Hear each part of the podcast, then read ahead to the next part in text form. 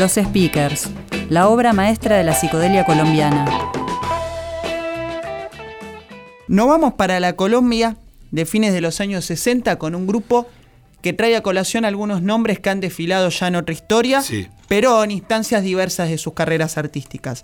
Me refiero a los Speakers, una banda de Bogotá fundada entre el año 63 y 64 como una fusión de dos agrupaciones anteriores, los dinámicos y los electrónicos.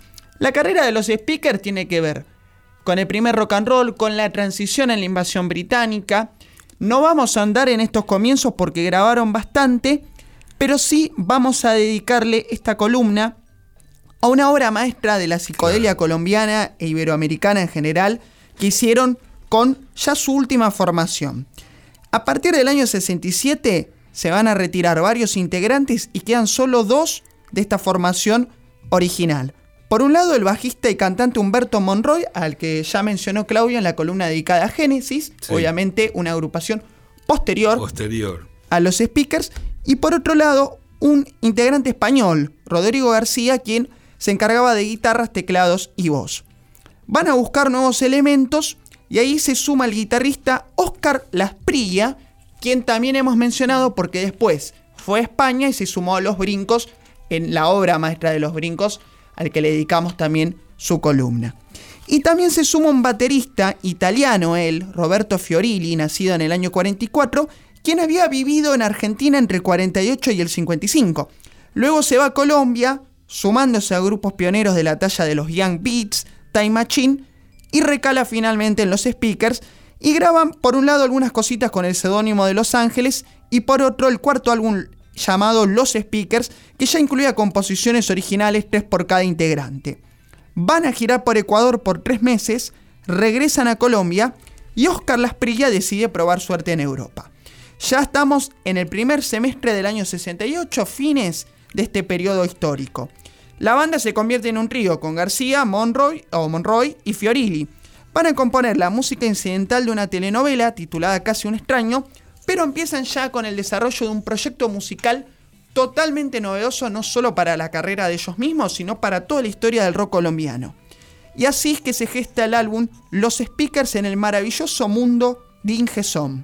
Es el primer disco grabado con sistema multicanal en Colombia. La innovación técnica fue total para esta placa que fue rechazada por un montón de discográficas. Por Discos Bambuco, por Philips, por CBS, por Sonolux veían que era un disco muy caro de producir de acuerdo a las intenciones de los speakers y no le veían un rédito comercial en cuanto a sus ventas. Entonces los muchachos dicen, si nadie nos va a grabar, nos vamos a grabar nosotros. Crean una compañía independiente titulada Chris con K en honor a un puñal filipino y se autoproducen así con una serie de sesiones que duraron cuatro meses, de junio a septiembre del año 68. Y las grabaciones se desarrollaban de 9 de la noche hasta 4 de la madrugada. Y justamente tuvieron lugar en los estudios Ingesom, pertenecientes a un ingeniero de sonido, pero también crítico y periodista musical muy reconocido en Colombia, nacido él en Costa Rica originalmente, me refiero a Manuel Dresner. Manuel les presta el estudio a cambio de solo recibir crédito en el título del álbum, y como Fiorilli pasaba casi 8 o 9 horas diarias tocando allí, se le ocurre que el álbum no podía llamarse de otro modo que The Speakers en el maravilloso mundo de Ingeson y Dresner por supuesto estaba chocho con esta mención. Decíamos que el adelanto técnico fue total, eh, una consola de 40 canales, grabador Ampex de 24 tracks, micrófonos Neumann, etcétera, etcétera, cintas de media pulgada, pero también se animan a incorporar un montón de percusiones, flautas e instrumentos de viento, efectos como el tránsito de sonido de parlante a parlante en la escucha estéreo, algo totalmente mm, asombroso para el contexto, loops, regrabaciones a distintas velocidades y algo muy interesante que no sé si lo habrán sacado del disco de Who Out, que es de los Who, por supuesto, que usaron bloque de sonido como intervalos entre las canciones. En el disco famoso de los, eh, de los Who, perdón, son una especie de publicidades que manejan a las radios piratas británicas. En este caso es un poquito más eh, surrealista, por así decirlo. Y las letras, todas en castellano, cabe decir, y sin ninguna versión. Eh, perdón, Víctor, y también de Sgt. Pepper, ¿no? que, tenía como esas. Este, no tenía pausas entre tema y tema, sino que había como este, intervalos con sonidos, con este, cintas, sonidos de radio, sonidos encontrados que le daban como una continuidad, un aire de obra conceptual. Claro, esto hace que ya el álbum sea una obra en su conjunto, ¿no? Exacto. Se escucha de pe a pa. Eh, y además, em, por citar algunos ejemplos de estos intervalos sonoros, tenemos el estruendo de un tren arrollando un transeúnte, ah, la explosión de una bomba y la parodia de la música incidental que habían compuesto para la telenovela antes mencionada. Algunos fueron creados in situ en el estudio y otros provenían de vinilos de efectos comprados por Manuel Dresner en Europa. Cintas al revés, emulación de ecos a través de loops físicos hechos con cinta magnetofónica, sintetizadores Moog procesando voces, cintas reproducidas al doble de velocidad y el, el omnipresente fuzz tan típico de la distorsión de la época. Por si fuera poco, las letras se refieren a problemáticas sociales y culturales. La amenaza a la guerra nuclear siempre presente a lo largo del disco, la Guerra Fría, y también se innovó pese que era una autoproducción hecha a todo pulmón, en el apartado de la gráfica. Cuadernillo de 16 páginas con fotografías, dibujos, perfume de rosas y una pastilla de chicle adosada con una especie de cinta scotch en la cual se decía para experiencias extrasensoriales, tráguese sin masticar. Era un homenaje a la pastilla del SE, sin ninguna duda, si bien era una pastilla de una conocida marca colombiana de chicles. Y se sumaron poetas, artistas plásticos, en cuanto a la redacción de este cuadernillo interno. Y además de esto, la portada, que es una especie de caricatura de la banda, fue obra de Ricardo Cortázar. El primer boceto estaban ellos desnudos adentro de Ingesón. Por temor a la censura, optaron por esta versión en la cual son una especie de extraterrestre hippies de pelo largo a bordo de una nave nacional. Para cerrar la, Experimentación gráfica, el número de catálogo impreso en las mil copias editadas era el teléfono de la casa donde vivía el baterista Roberto Fiorilli. Se vendieron 800 copias casi, no está tan mal respecto al total, pero claramente no lograron hacer una revuelta de los costos, ¿no? Tuvieron un gran despliegue mediático y lograron vender los derechos a Discos Universal de México en Polydor para poder recuperar algunos gastos. Vamos a escuchar la composición perteneciente a Rodrigo García tiene un título muy largo, pese a que no es un tema extenso, muy bonito él, llamado Nosotros, nuestra Arcadia, nuestra hermanita pequeña, gracias por los buenos ratos.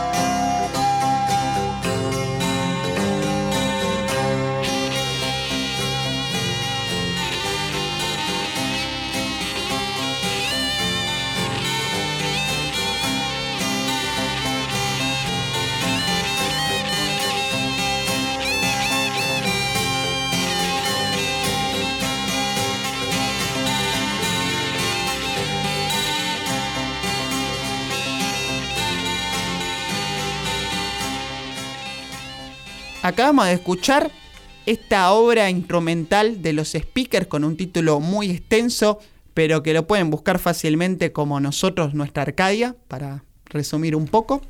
Y es una demostración de carácter ecléctico y experimental que tiene esta propuesta de en el maravilloso mundo de Ingesón de los speakers.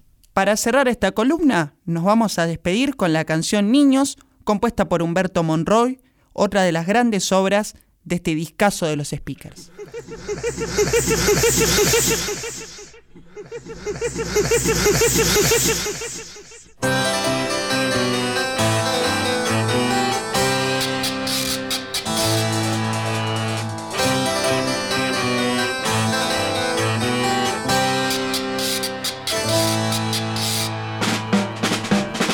Hoy el día es frío y gris y niebla. Que recorren la ciudad. En su sonrisa solo hay tristeza. Juegan con la lluvia al atardecer. Bajo el manto de la noche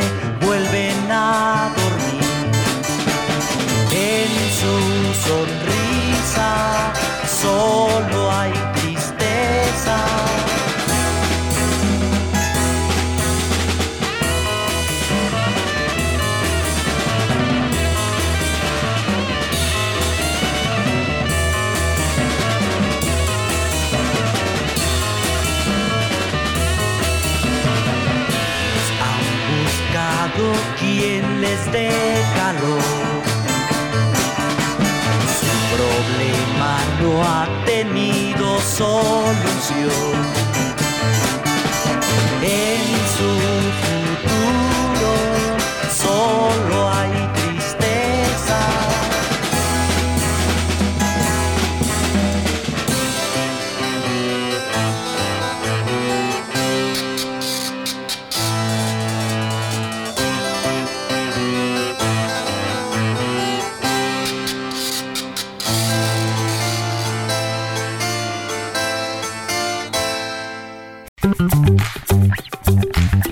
Historia. Con Claudio Kleiman, Víctor Tapia, Valeria Pertón y Mauro Feola.